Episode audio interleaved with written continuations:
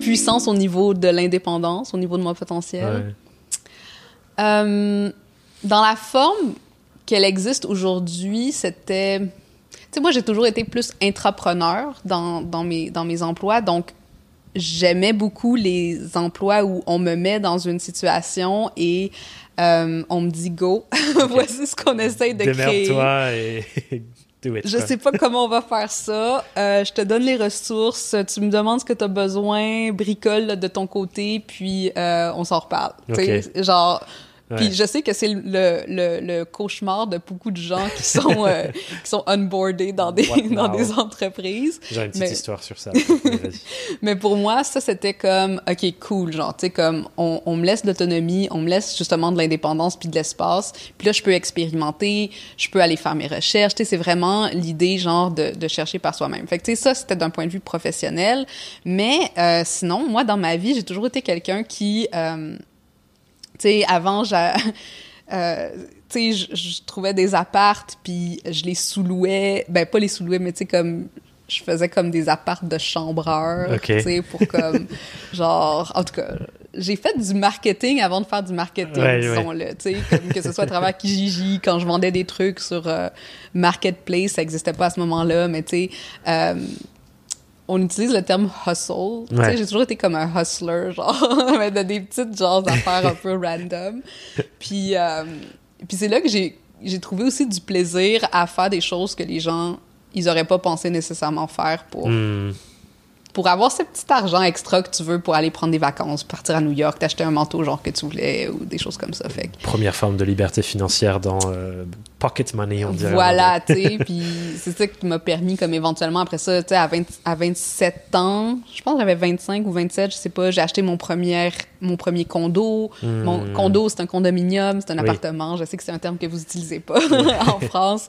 Euh, mais après ça, tu sais, m'intéresser à, à mes finances, bâtir un capital financier. Puis c'est intéressant parce que moi, dans mon approche, je vois le capital financier et les, capital, les capitaux de notoriété comme fonctionnant sur les mêmes bases. Mm. Puis ce que j'ai dé, ce que j'ai décliné en termes de, de business, ça a été vraiment autour de du capital de notoriété qui vient supporter ton capital financier. C'est cool, je, veux, je, je, vais lâcher toutes les autres idées que j'avais pour attraper ce terme de capitaux de notoriété. Ouais. Parce que je comprends exactement ce que tu veux dire, mais j'avais jamais entendu le terme de, de dire c'est un capital, tu vois.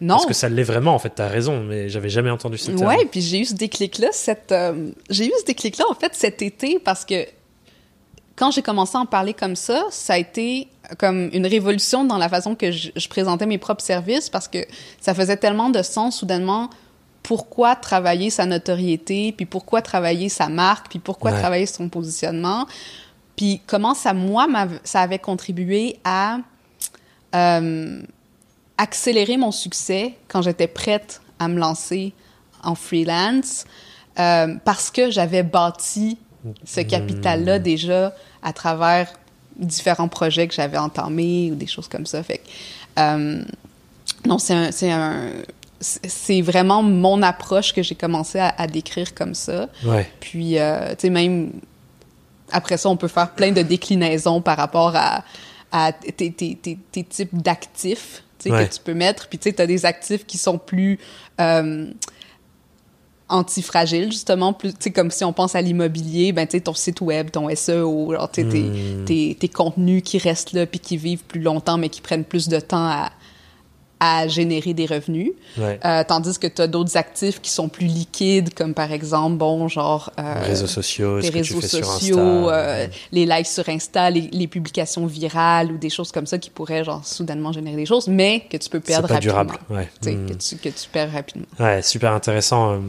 Je pense, moi, je fais le lien avec une autre manière d'en parler qui est la même, c'est de parler de marqueurs de crédibilité aussi. Mhm. Et d'aller les chercher, les générer, parce qu'une fois que tu les as, ça reste longtemps. Exactement. Tu vois, par tu les exemple, perds pas. euh, ouais. avec ce podcast-là qu'on est en train de faire, souvent euh, un chiffre qui peut être intéressant que je sors, c'est de dire il y a plus de 80 heures de contenu sur le freelancing. C'est un marqueur de crédibilité qui est aussi du coup un capital de notoriété. euh, Ouais, tout à fait. sur Puis, mon sujet. le fait que ton podcast soit associé à ton nom, puis c'est ça qui est, qui est intéressant aussi pour, euh, pour les entrepreneurs, c'est que tu, tu, ne restes pas non plus associé simplement à une entreprise. Si dans, si dans deux ans, tu sais, on part un autre projet ou, ou tu pars un autre projet, tout s'accumule dans ton capital euh, de notoriété parce qu'éventuellement, puis même si tu décides un jour de, de retourner en emploi, ben après ça, les gens, ils regardent ce que tu as fait au niveau business, ils regardent avec Exactement. qui tu as travaillé, ce que, ce que tu as développé.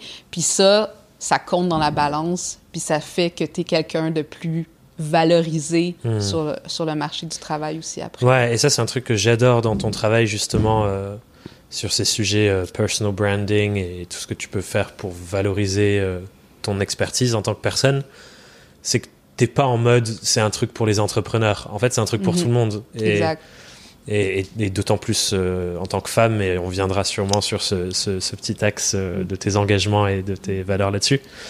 Mais j'adore déjà ce postulat de se dire, en fait, bosser sur ta notoriété en tant que personne, c'est un truc que tout le monde devrait faire, que tu sois étudiant, salarié ou, entrepreneur. Quoi. Vraiment. Puis, euh, puis moi, j'ai travaillé avec pas mal toutes les, tout- toutes les situations. Euh, tu sais, je travaillais dans une université et puis j'ai développé des programmes pour des, des chercheurs, pour des étudiants, pour des PhD.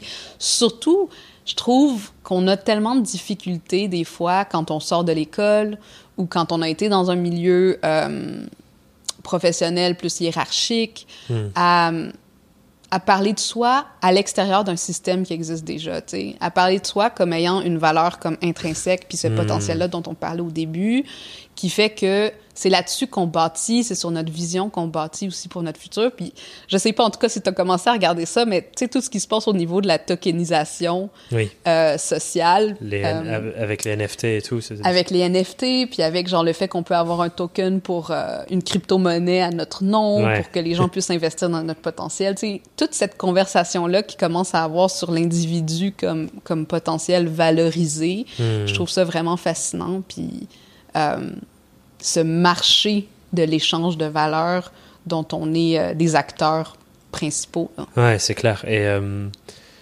il y, a, il y a un autre truc que j'adore là-dedans, c'est que ça valorise aussi toutes nos expériences en tant qu'être humain, Mhm.